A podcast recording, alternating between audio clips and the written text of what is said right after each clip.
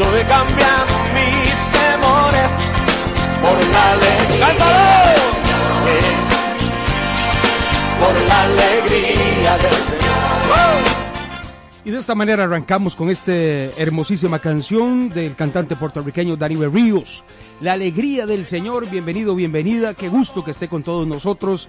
Este mensaje de la palabra de Dios, inspirado por Él a través de em, los agiógrafos, más de 40 personas que escriben inspirados por el Espíritu Santo, son los que nos dan cabida hoy para poder decirnos que nos sentimos alegres porque tenemos un Dios bueno, porque tenemos un Dios sanador, porque tenemos un Dios todopoderoso. Por eso los hijos de Dios tenemos que estar alegres en Él, Señor, y confiando, por supuesto, en cada una de sus promesas.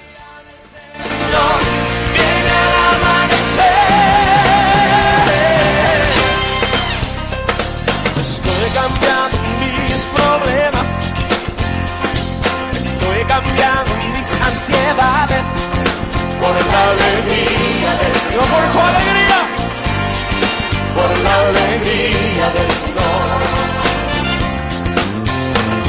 Estoy cambiando mis flaquezas, estoy cambiando todo lo que tengo por la alegría del Señor.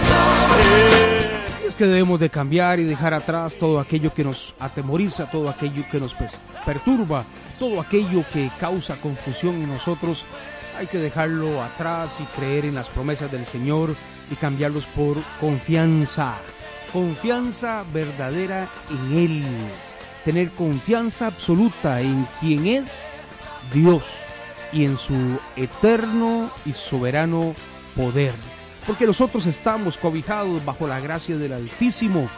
Porque tenemos que tener en cuenta que él nos ama, nos bendice y que tiene el control de todas las cosas. Mire, no hay nada, absolutamente nada, que se mueva sin que el Señor lo permita. Pero Él tiene un propósito para cada uno de nosotros, Él tiene una forma de ver el mundo completamente diferente a nuestra vida. Nuestra mente finita a veces únicamente se extiende al tiempo presente y ni siquiera en el día, a veces es el tiempo, la circunstancia que estamos viviendo, porque no, porque no podemos ser capaces de entender lo que puede pasar en unas horas, en un rato, en una semana, en un mes. Pero Dios, que tiene una mente infinita, conoce el propósito de cada una de las cosas. Y de esto vamos a estar hablando porque definitivamente hay algo que está trastocando el, mundo y es esta nueva cepa del, del coronavirus. Pero ya vengo con el detalle específico del mensaje. El día de hoy, recuerde, echa fuera toda ansiedad. Este es el mensaje, echa fuera toda ansiedad. que le sirve? Bueno, también a quienes eh, están sufriendo o a quienes tienen temor. Pero también este mensaje es oportuno para para todas las personas que se encuentran en sufrimiento.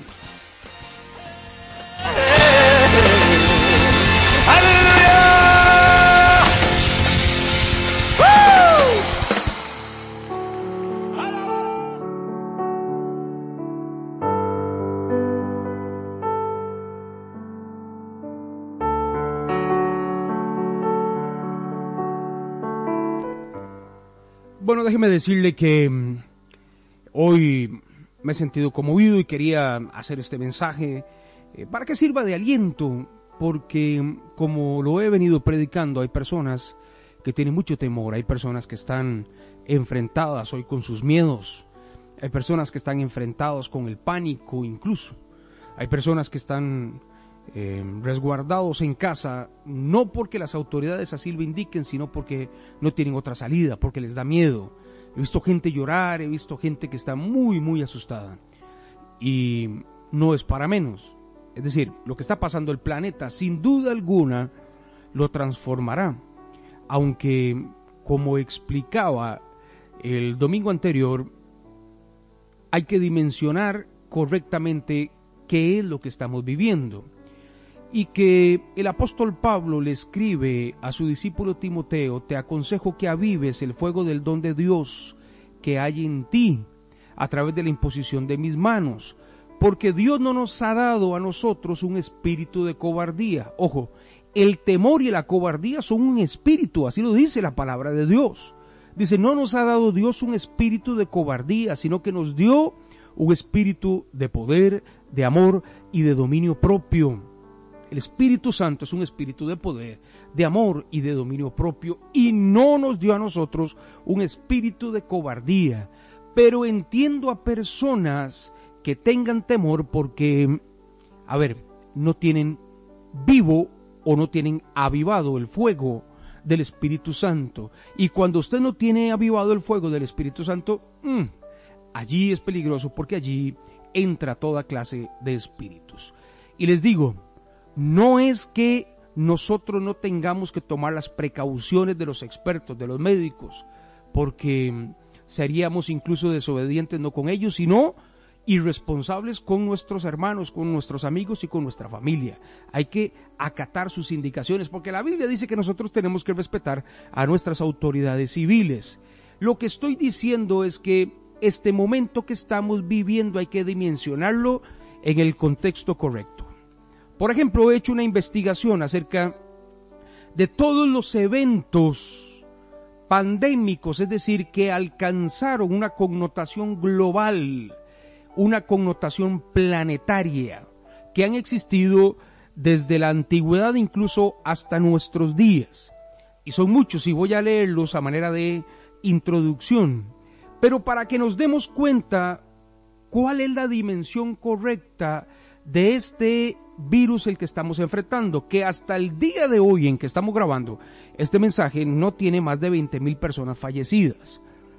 Por ejemplo, en la antigüedad, 430 antes de Cristo hasta el 428, es decir, dos años, ocurrió la plaga de Atenas que acaba con un tercio de la población existente en, esos momentos, unas 150 mil personas. Del año 426 al 425 regresa nuevamente lo que es conocido como la plaga de Atenas. Posterior a Cristo, en el año 166 se da la peste antonina que llega a Roma y se extiende por todo el imperio. Dura 15 años y cobra 5 millones de víctimas. El año 251 llega lo que fue conocido como la peste de Cipriano procedente de Etiopía. Cruza Egipto, el norte de África y llega a Roma. Prevalece 20 años y causa entre 3 y 5 millones de muertes. En el año 542 la peste bubónica llamada la peste de Justiniano azota al imperio bizantino en, cuanto, en cuatro meses apenas, con casi 40% de la población contagiada. Se extiende a África, Asia y Europa. En el año 346 se da la segunda oleada de lo que es conocido como la peste bubónica, la peste negra, y escuche, mata a 34 millones de personas. En el año 1485, la primera epidemia de sudor inglés que mata en pocas horas a una enorme cantidad de personas. La última oleada se documentó en 1555, especialmente extendida por Europa. Mata a 3 millones de personas. En el año 1520, los aztecas y los mayas son diezmados por la viruela, que cobra millones de vidas. En el año 1582, la peste de San Cristóbal de la Laguna reaparece, la peste bubónica en la isla de Tenerife, en España. Produjo entre 5.000 y 9.000 fallecidos en una isla de menos de 20.000 habitantes en ese momento. Quiere decir, entre el 25 y 45 de la población de Tenerife fue extinguida, extinta por esta peste. Si nos vamos al siglo XIX, en el año 600, perdón, del, del siglo XVII eh, al siglo XIX, en el año 1629, se da la gran peste de Milán en Italia y cobra 280 mil víctimas. En el año 649, la epidemia de Sevilla, más de 60.000 personas fallecieron. En el año 1666 aparece la gran plaga de Londres, de 70.000 a 100.000 víctimas. Luego en el año 1679, la peste de Viena, 76.000 víctimas. En el año 1707 se dispersa la viruela en toda Islandia. En el año 1720 aparece la gran peste de Marsella. En 1817 la primera pandemia de cólera importada de India por las tropas británicas. En el año 1827 la segunda pandemia del cólera. En el año 1852 la tercera pandemia del cólera y por si fuera poco, en el año 1856 la cuarta pandemia del cólera. En el año 1870 la epidemia de la viruela se extiende por toda Europa. En el año 1881 nuevamente la quinta pandemia del cólera. En el año 1889 la gran gripe rusa comenzó en Rusia y se extendió rápidamente por toda Europa. Mató a más de un millón de personas. Ya en el siglo XX, seguro usted dice, es que eso pasó hace mucho tiempo. En el siglo XX, 1918, la gran gripe española, de 20 a 50 millones de personas. 1918, de 20 a 50 millones de personas. En el año de 1962, la epidemia de la risa de Tanganica, así fue conocida, mató aproximadamente a mil personas. En el año de 1968, la gran gripe de Hong Kong, dos millones de víctimas. La influenza virus, un subtipo de la H3N2. En el año de 1976 se da el primer brote epidémico del ébola, donde se detectaron 3.418 casos, 2.830 muertes con una tasa de letalidad del 83%, principalmente en Zaire y en Sudán. En el año de 1981, hasta hoy la pandemia del SIDA, con más de 30 millones de muertes y sigue en aumento. En el año de 1990, un brote de difteria en la Unión Soviética, 1.500 mueren en cinco años. En el año de 1991, una nueva epidemia de cólera afecta a diversos países de América Latina. En dos años, la enfermedad afectó a 950 mil personas, provocando cerca de 8 mil víctimas. En el año de 1994, la epidemia del ébola en África Occidental y en nuestro siglo, en la época de la bonanza y del descubrimiento científico, en la época de los antibióticos, en la época en la que más recursos tenemos, 2003, aparece el SARS, 8.000 infectados, 700 muertos en dos meses. Oiga, 2003, aparece, aparece el SARS, 8.000 infectados, 700 muertes en dos meses. En el 2005, la gripe aviaria en su cepa H5N1 se convirtió en una amenaza de pandemia cuando se produjeron los primeros contagios en seres humanos. 2009, ¿se acuerdan? Aparece la pandemia de gripe del H1N1 cobró la vida de más de 18 mil personas alrededor del mundo. En el 2014, la epidemia del ébola del 2014 comenzó con un gran brote en Guinea en marzo y se extendió en los meses siguientes a Liberia y a Sierra Leona. Posteriormente alcanzó Nigeria, Senegal, Reino Unido y Estados Unidos. Su alta tasa de mortalidad y ausencia de cura ha llevado a cobrarse la vida de 4.500 personas en medio año. En el 2012 y hasta el 2015, el síndrome respiratorio por coronavirus de Oriente Medio fue detectado en Arabia Saudí en mayo del 2013. Se habían producido casos en más de siete países, incluyendo Qatar, Reino Unido, Francia, Alemania y Túnez. El virus infectó a casi mil personas y mató a más de 500. En el año 2014 el virus del Zika azotó toda Latinoamérica con varios millones de infectados y miles de bebés nacidos con microcefalia.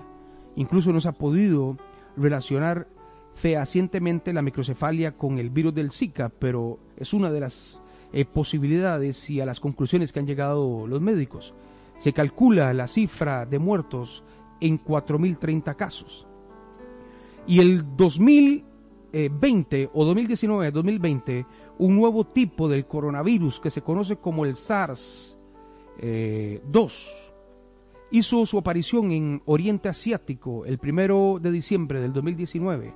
La Organización Mundial de la Salud lo denominó como el COVID-19 y en el mes de marzo del 2020 fue declarado estatus de pandemia por la expansión del virus. Esta pandemia comenzó como una epidemia en la ciudad de Wuhan, en China, en la provincia de Hubei, al oeste de Shanghái, y ha provocado 549.479 infectados, 128.000 recuperados y aproximadamente 25.000 personas han fallecido por esta pandemia. El ser humano ha vivido o ha tenido que convivir normalmente con este tipo de enfermedades. El ser humano ha tenido que, luchar con todo esto. Pero el tema no es conocer en detalle lo que pasa, es cómo lo enfrentamos. Porque si hay algo que los expertos han dicho es que la peor de las secuelas de las pandemias es el miedo. Porque el miedo nos paraliza, el, el miedo nos encierra, el miedo provoca que nosotros no tengamos una reacción positiva ante la enfermedad. Incluso científicos han investigado que el miedo debilita nuestro sistema inmunológico y somos más propensos a ser infectados, no solo de coronavirus, sino de cualquier otro tipo de enfermedad. Porque el miedo trabaja de manera interna en nuestro organismo y baja nuestras defensas. Estoy hablando en términos médicos, no estoy hablando en términos espirituales. Está comprobado que una persona con temor, está comprobado que una persona que tenga pánico tiene defensas bajas y por tanto es propenso a sufrir cualquier tipo de, de enfermedad. Pero los hijos de Dios, los hijos de Dios, tenemos una coraza diferente los hijos de Dios vivimos de manera diferente. Los hijos de Dios tenemos confianza en el Creador de todas las cosas y entendemos que hay propósitos específicos. Propósitos que solo Dios conoce. El domingo voy a estar enseñando un poquito acerca de esto, pero hay dioses que se han muerto con esta pandemia del coronavirus.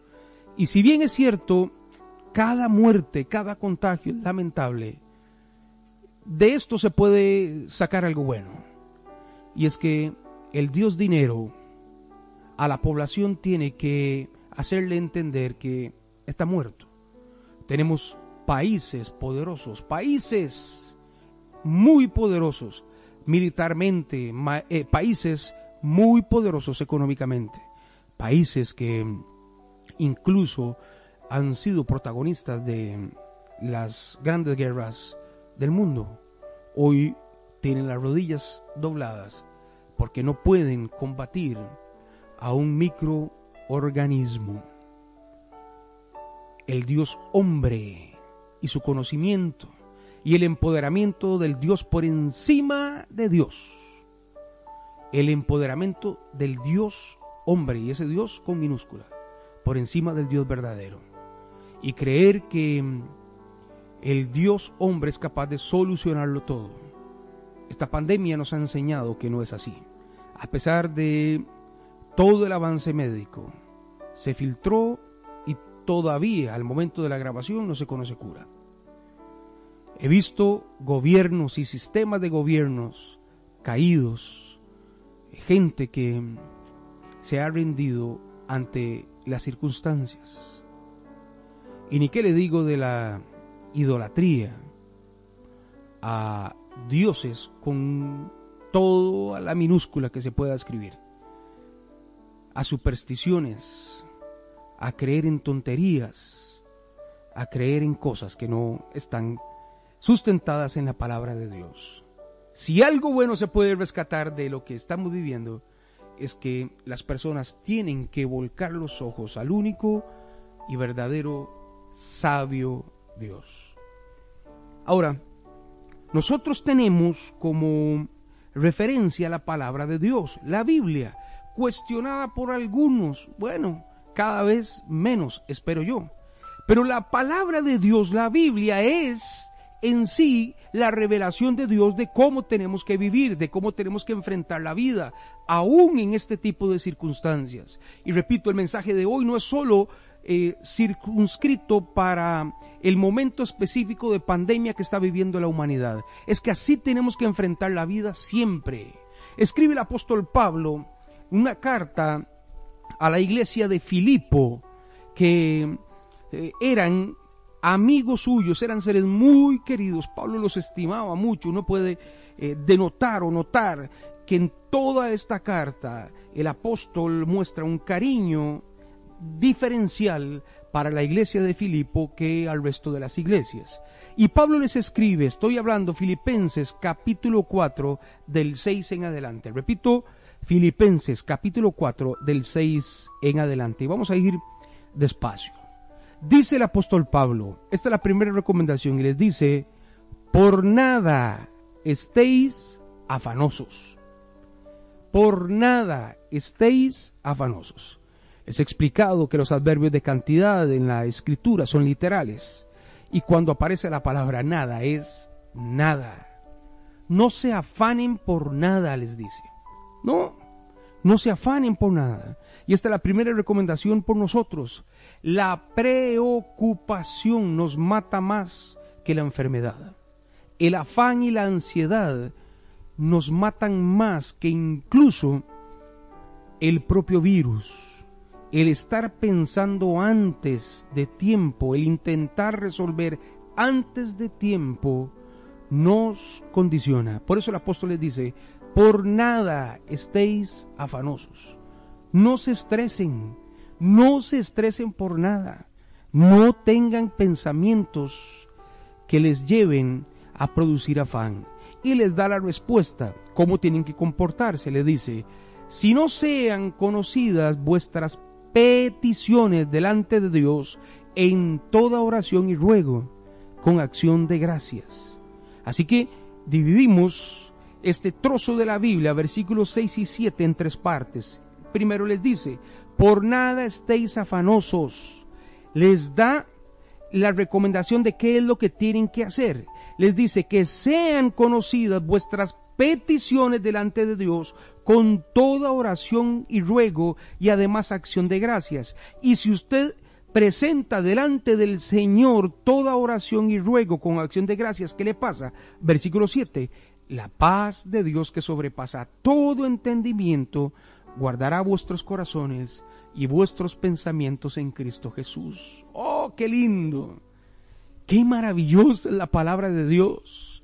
Mire, dice, tres partes, versículos 6 y 7, por nada estéis afanosos, ni por el que comer, ni por el que vestir, no estéis afanosos por la enfermedad, no estéis afanosos por lo que está pasando, no, no se afane, siga las recomendaciones, contribuya con la solución, pero no sea afanoso, sino presente delante del Señor con toda oración y ruego su petición y además con acción de gracias.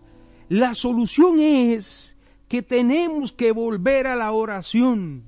Amigo, amiga, que usted que me está escuchando, hay que volver nuevamente a la oración, hay que volver nuevamente a la petición, hay que dar gracias al Señor.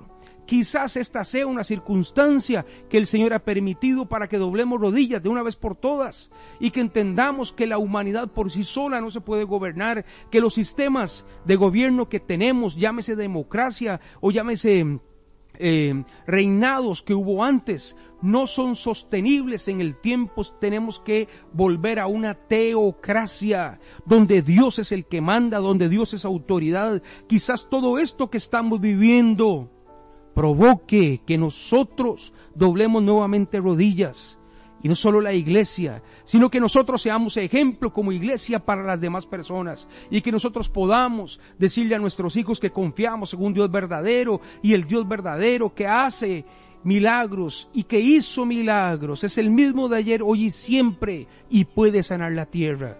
Quizás esto que estamos viviendo sea oportuno y sea la ventana que el Señor abre para que volvamos nuevamente los ojos al Señor y se acabe un montón de tonterías que practica la gente.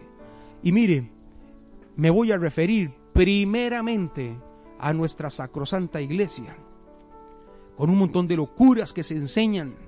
He visto videos de declaraciones de eh, profetas y apóstoles que han ordenado en el nombre incluso del Señor Jesús, ve la falta de respeto que el virus se acaba ya. ¿Qué harán estas personas? ¿Dónde estarán metidos? ¿Dónde estarán metidas quienes le han ordenado una circunstancia que no sabemos si el Señor permitió para que la tierra se sane? Han ordenado la extinción y el virus por el contrario está en aumento. ¿Dónde estarán metidos? ¿Qué locuras estamos predicando? Y si la iglesia de Jesucristo está enseñando locuras, cuanto más el mundo creyendo locuras. Quizás este sea el momento que nosotros volquemos los ojos al Señor. Quizás este sea el momento que la gente necesita. Quizás esta sea la última oportunidad, no lo sé. Quizás esta sea la ventana abierta. Quizás esta sea la puerta que el Señor ha abierto para que nosotros modelemos que dependemos exclusivamente de Dios. Dice el apóstol Pablo, Filipenses 4, del 6 al 7, versículo de estudio, lo divido en tres. Por nada estéis afanosos, si no sean conocidas vuestras peticiones delante de Dios en toda oración y ruego, con acción de gracias, y resultado la paz de Dios, que sobrepasa todo entendimiento. Yo no sé si usted lo disfruta como yo, cuando usted entiende lo que dice el texto bíblico, que si usted presenta delante de Dios sus peticiones con acción de gracias, la paz de Dios que sobrepasa todo entendimiento. Usted no lo puede entender, pero una paz será derramada sobre su vida. Usted no es capaz de entenderlo, usted no es capaz de comprenderlo, porque esa paz proviene de Dios. Una cosa es tranquilidad, otra cosa es confianza. A ver, nosotros confiamos en que los médicos están haciendo el mejor de sus trabajos. Confiamos en que las autoridades hacen el mejor de sus trabajos. Eso es confianza. En el hebreo bitajón. Pero aquí estamos hablando de otra cosa, aquí estamos hablando de que sobrenaturalmente cuando nosotros le presentamos al Señor nuestras peticiones dando gracias porque serán hechas y peticiones no egoístas, sino como explica el apóstol Juan, cuando pedimos algo conforme a su voluntad, será hecho. Viene paz.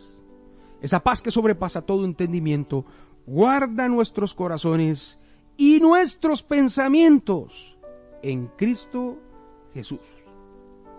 Qué lindo, ¿no? Por nada estáis afanosos, si no sean conocidas vuestras peticiones delante de Dios, con toda oración y ruego, con acción de gracias, y la paz de Dios, que sobrepasa todo entendimiento, guardará vuestros corazones y vuestros pensamientos en Cristo Jesús.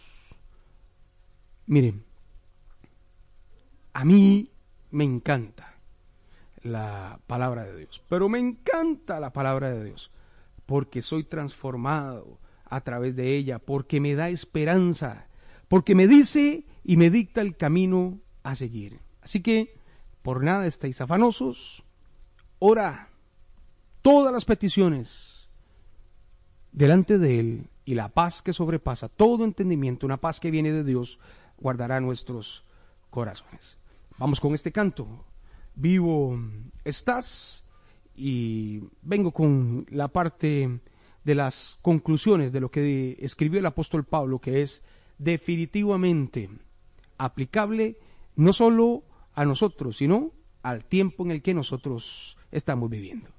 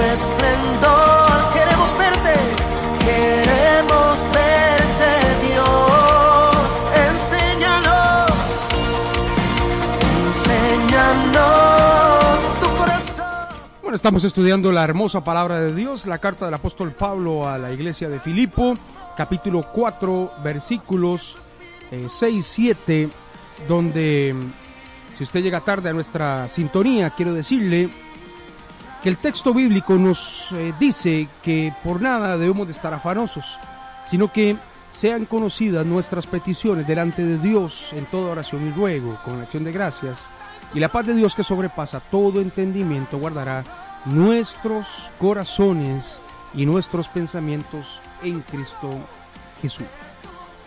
Luego hay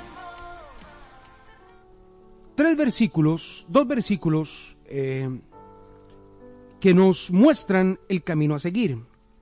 Hemos entendido que por nada tenemos que estar afanosos. Hemos entendido que tenemos que seguir orando, y que quizás el Señor ha permitido que todo esto ocurra por una razón simple. Necesitamos volver los ojos al Señor. Y este mensaje no solo para quienes tienen algún grado de temor por esto que estamos viviendo, por la pandemia que estamos viviendo, sino que en toda circunstancia de la vida nosotros tenemos que volcar, volver nuevamente los ojos al Señor. Cada día las rodillas de el ser humano están más limpias. Cada día hay menos callo. Cada día la gente tiene las rodillas más libres. Esto indica que definitivamente hace rato que no las doblamos. Hace rato que no venimos a la presencia del Señor y presentamos nuestras peticiones. Y si usted lo hace, la promesa bíblica es que el Señor guardará nuestros corazones. Continúa el texto, versículo 8 del capítulo 4 de la carta del apóstol Pablo a los filipenses, aplicable para nosotros, aplicable para nuestros tiempos. Dice, por lo demás, hermanos, todo lo que es verdadero, ojo, todo lo que es honesto, todo lo que es justo, todo lo que es puro, todo lo que es amable, todo lo que es de buen nombre, si hay virtud alguna, si algo digno de alabanza, en esto pensad. Ay, ay, ay. Mire, aquí puedo predicar todavía una semana más acerca de este tema. Dice, por lo demás, hermanos, recuerde lo que dijo. eh, anteriormente. No estéis afanosos, ore y vendrá paz.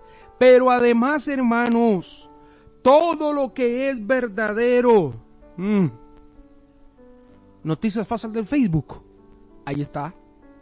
Fake news. Ahí está. Chismes. Exageraciones. Todo lo que no es verdadero. Hay que dejarlo de lado.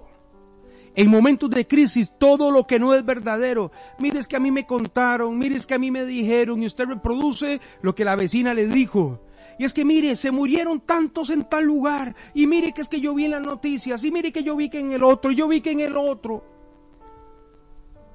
Recuerdo hace unos días, un medio de comunicación por algún error dijo que en Grecia habían 32 personas fallecidas.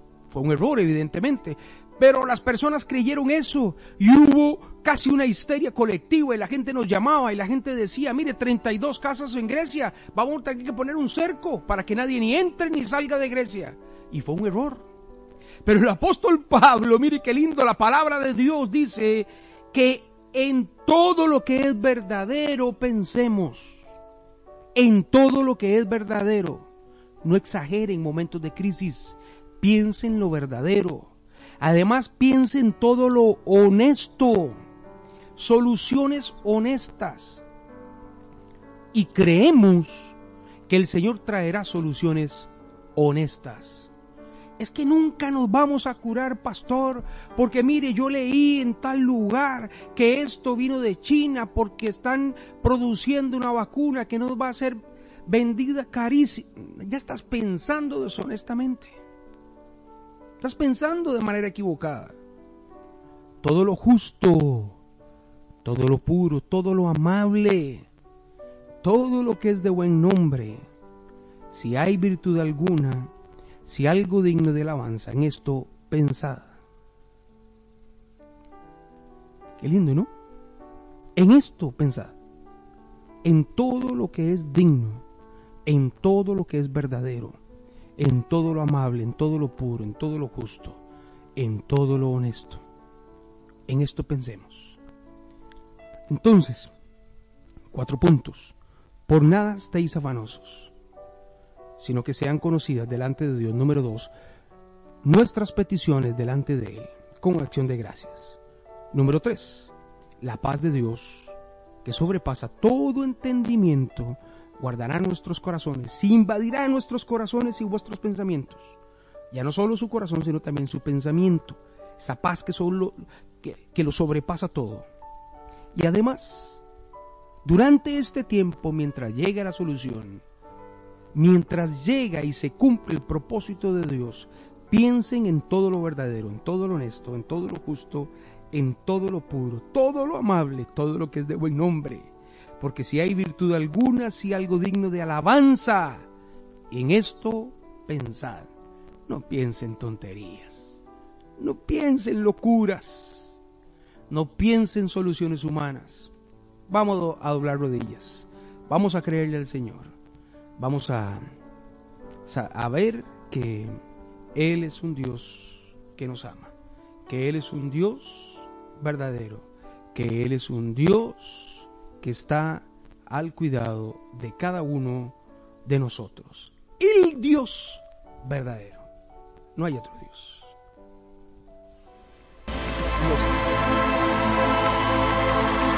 ¿Cuántos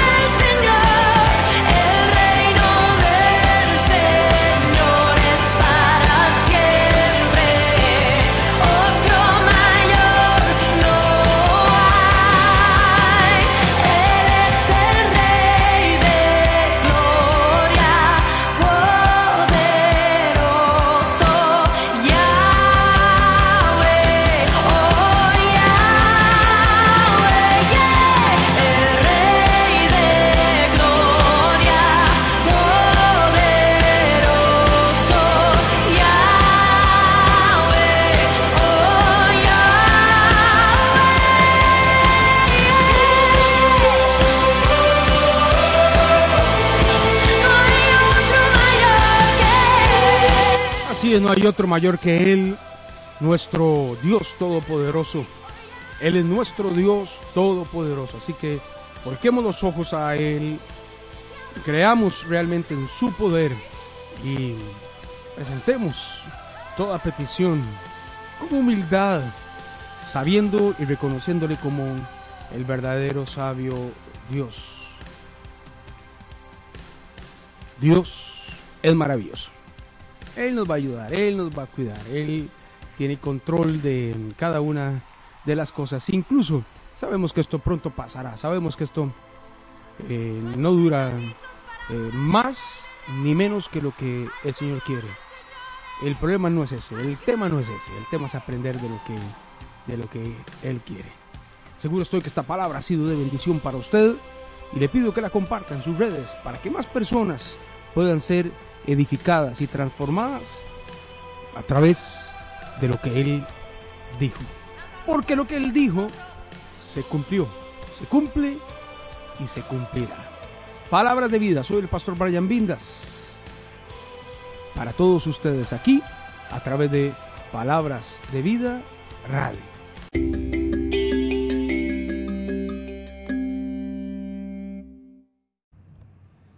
El mensaje de hoy tiene por título ¿Cuánto vale Jesús? ¿Cuánto vale el Maestro? ¿Cuánto vale el Hijo de Dios? ¿Podemos ponerle algún precio? ¿Será que usted le puede poner un precio al Hijo de Dios?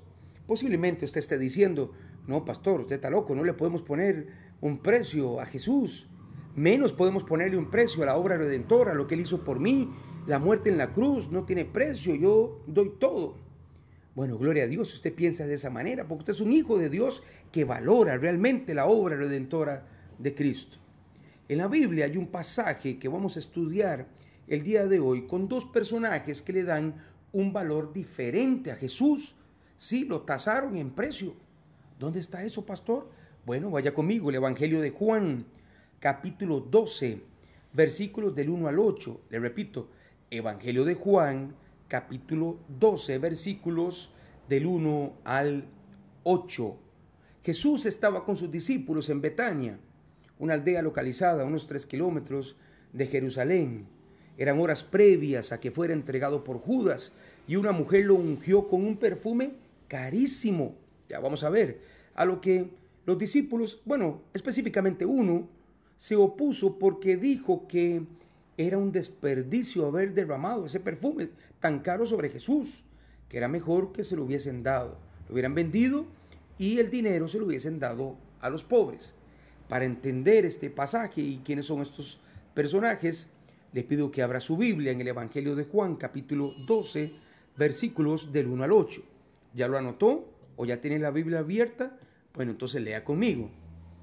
Reina Valera, versión Reina Valera, Juan 12 del 1 al 8.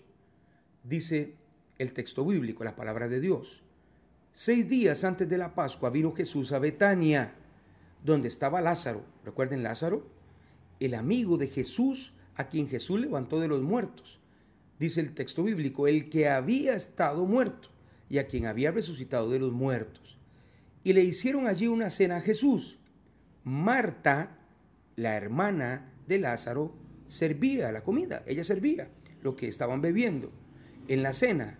Y Lázaro era uno de los que estaban sentados a la mesa con él. Entonces María, la otra hermana de Lázaro y de Marta, tomó una libra de perfume de nardo puro y de mucho precio. Y dice la Biblia que María ungió los pies de Jesús y los enjugó con sus cabellos.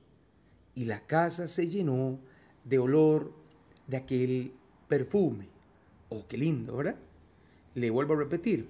María tomó una libra de perfume de nardo, una libra de perfume de nardo, puro, ojo, no estaba diluido, una libra de perfume de nardo puro, de mucho precio, y ungió los pies de Jesús y los enjugó con sus cabellos, y la casa se llenó del olor de aquel perfume. Y dijo uno de sus discípulos, Judas Iscariote, hijo de Simón, el que le había de entregar, dijo lo siguiente Judas, ¿por qué no fue este perfume vendido por 300 denarios y dado a los pobres? Pero dijo esto no porque se cuidara de los pobres, sino porque era ladrón y tenía la bolsa y además sustraía de lo que se echaba en ella. Entonces Jesús dijo, déjala para el, déjala, que para el día de mi sepultura ha guardado esto, porque a los pobres siempre los tendréis con vosotros, mas a mí no siempre me tendréis. Tenemos dos personajes aquí en la historia. Uno es María, la hermana de Marta y de Lázaro, amigos de Jesús. María derramó una libra de perfume de nardo puro en los pies de el maestro y además enjugó con sus cabellos los pies del maestro. Primera pregunta, ¿cuánto valía Jesús para María? ¿Le podemos poner precio? Claro que sí. Déjeme contarle lo siguiente. El perfume de nardo era muy especial en tiempos de Cristo, porque era el perfume más caro que se podía conseguir en la época. Normalmente se usaba para perfumar a los muertos en las ceremonias judías. No sabemos, pero posiblemente este perfume lo habían conseguido para ungir a Lázaro cuando murió. No lo sabemos. Lo que sí sabemos es que lo que María derramó fue una libra de perfume de nardo puro. Una libra es el equivalente a 12 onzas de perfume, es decir, medio kilo.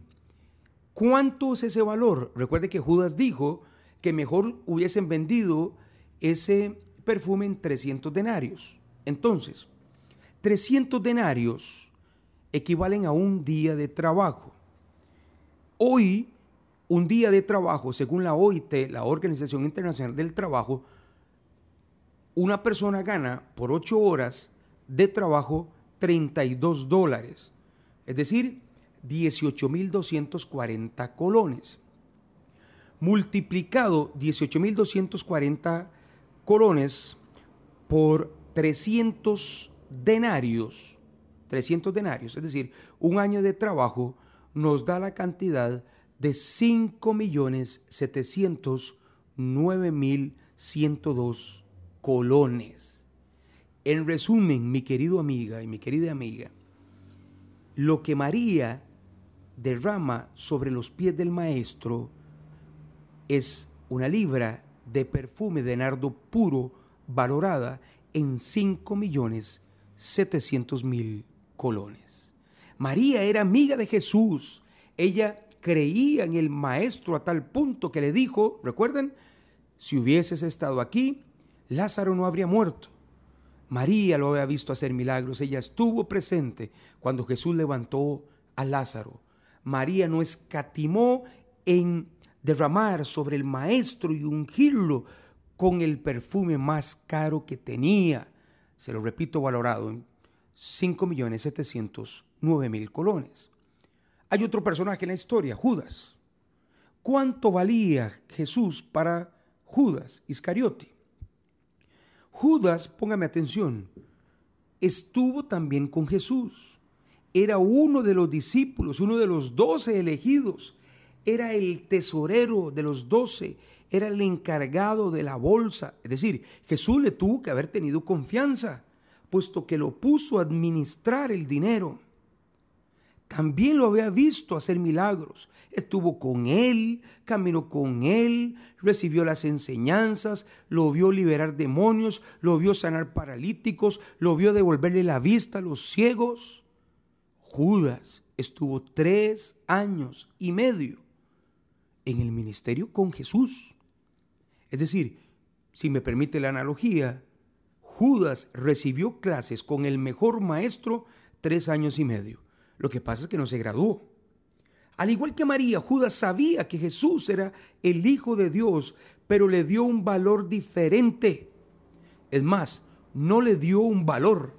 Dejó que otros le pusieran precio a la vida de Jesús.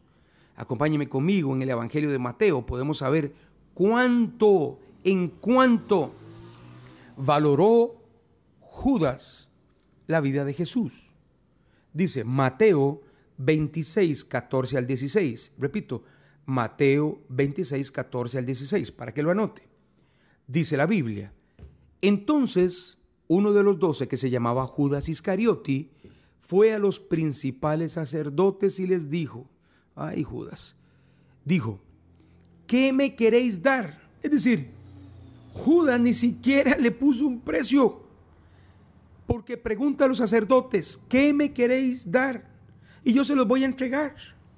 Y ellos, los sacerdotes, le asignaron 30 piezas de plata. Y desde entonces Judas buscaba la oportunidad para entregarle. ¿Se da cuenta cuánto valía Jesús para Judas? 30 monedas de plata. 30 monedas de plata es igual a un denario, es decir, un día de trabajo de un soldado romano, que al tipo de cambio hoy serían 18.240 colones. Dos personajes, en resumen.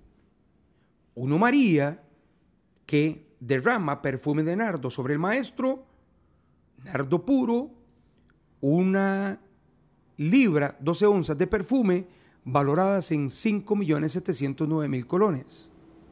Judas no le pone precio, deja que los sacerdotes le pongan precio a la vida de Jesús y le dan 30 monedas de plata. Judas las acepta. Judas vende al maestro por 30 monedas de plata, un denario, 18.240 colones. ¿Cuánto vale Jesús para usted? La pregunta. Porque ya sabemos cuánto valía para María, sabemos cuánto valía para Judas. Pero aquí la pregunta es cuánto vale para usted. En el principio de la enseñanza, de lo que hemos leído, definitivamente lo que tenemos que preguntarnos es cuánto vale Jesús para nosotros, cuánto vale su obra redentora. Porque para algunos como María, Jesús significaba todo, significaba rendirse en adoración ante su presencia y agradecerle porque estaba allí, por lo que había hecho por su hermano Lázaro. Para otros, Jesús significa nada o casi nada. Para Judas, 30 monedas de plata. Mire, hermano, hermana, vivimos tiempos difíciles y yo lo sé. Vivimos tiempos donde el secularismo, es decir, la ausencia de Dios, la ausencia de Dios, el alejarnos, el separarnos de Dios, es lo común. Y sé que es difícil, pero esta gente no le conoce. Esta gente no ha experimentado una relación con el Hijo de Dios. Pero, ¿usted le conoce? ¿Usted lo ha visto? ¿Usted ha visto lo que Él ha hecho en su vida? ¿Usted ha visto lo que Él ha hecho en la vida de otros? Usted lo ha visto hacer milagros. Usted sabe que Él murió en la cruz por usted. Usted trata a Jesús igual que María o igual que Judas. Y usted dice, no, yo no soy Judas. Yo puedo identificarme con María, la hermana de, de Lázaro, porque yo doy todo por el Maestro. Bueno, gloria a Dios, y así es. Mire, hay personas que no valoran el poder absoluto de Jesús para obrar milagrosamente en sus vidas. Y por eso tienen que recurrir a objetos a los cuales le dieron valores divinos para solicitarle favores intercesores para sus milagros, cuando la palabra clara es en Timoteo, en primera de Timoteo 2.5, porque hay un solo Dios, hay un solo mediador entre Dios y los hombres, se llama Jesucristo, es el único mediador que hay entre nosotros y Dios, Jesucristo. Si usted tiene que recurrir a otros o a otras para intentar salvarse, para mejorar su vida, usted no le está dando el valor que Jesús tiene. A ver, si usted necesita orarle a muertos, que usted cree que son santos, si usted necesita orarle a imágenes, si usted necesita la intercesión de una persona, del sacerdote, del pastor, usted no está valorando a Jesús porque está poniendo a otros intercesores para arreglar su vida. Si usted necesita de la pulserita roja, de la pulserita amarilla, de la pulserita verde, si usted necesita de objetos inanimados, de estampitas, de medallitas, usted no está valorando la obra de Jesús. Porque eso no representa a Jesús. Menos una persona ya fallecida. No, Jesús es suficiente, Señor y Salvador. Si usted necesita buscarlo en un templo, no ha entendido nada. Porque Jesús, que es Dios, no habita, dice la palabra de Él, en templos construidos con manos de hombre. Él habita dentro de nosotros, que somos templo del Espíritu Santo. Mire, cuando las personas no valoran a Jesús y utilizan otros intercesores, le están dando al objeto un valor espiritual y eso se conoce como animismo. Hay personas que la figura de Jesús representa apenas la posibilidad de un milagro. Oiga lo que le estoy diciendo. Hay personas que andan tras el milagro y no tras el hacedor de los milagros, que es Jesús. Y digo apenas porque estas personas basta con el que el Señor les cumpla lo solicitado en oración y se alejan. Ya no se congregan, ya no vienen a la iglesia, ya no eh, tienen momentos devocionales, espirituales, ya no, ya no practican disciplinas espirituales como antes del milagro. Es decir, están cambiando el milagro mismo por Jesús. Están cambiando la petición por Jesús. Y eso es un gran error. Si usted de este tipo de personas, usted no ha entendido cuánto vale Jesús. Si usted no ha entendido que Cristo murió por usted, usted no ha entendido nada. Si a usted le predicaron otra cosa, no le predicaron la verdad si usted ha creído en otra cosa, es que usted no ha entendido el valor de la obra redentora del Maestro. Porque nada, escúcheme bien, nada vale tanto como su vida. Y hubo quien ofreció la suya por amor a usted, para que usted fuese salvo, para que usted fuese salva, para que usted tuviese vida eterna. Y es Jesús el Hijo de Dios, y con Él es con quien usted tiene que estar agradecido, agradecida y tiene que entregar su propia vida en adoración a Él como agradecimiento, porque no podemos hoy ponerle un precio a la obra redentora de Cristo, no podemos ponerle un precio a Jesús, pero sí podemos nosotros entregar en agradecimiento nuestra propia vida, sin otros intercesores, sin otras intercesoras. No, amigo y amiga, Jesús no vale 30 monedas de plata que le pusieron de valor los sacerdotes. Jesús no vale 30 monedas de plata, que fue lo que aceptó Judas. Jesús vale hoy incluso mucho más que los 5 millones del perfume de nardo. Jesús vale su vida entera y usted tiene que entregársela a Él. Porque Él es el Hijo de Dios. Él es el único que dio su vida por usted. Mire, pecador como usted o pecadora como usted, también lo somos nosotros. Y estamos en este caminar ayudándonos los unos a los otros. Pero el mensaje de hoy tiene la intención, el motivo, tiene el objetivo de despertar sus sentidos, y que usted abra sus ojos y entienda cuánto vale Jesús. Jesús vale lo que vale su vida. Y es todo porque Él dio la suya a cambio. Usted tiene que entregarle su vida a Él.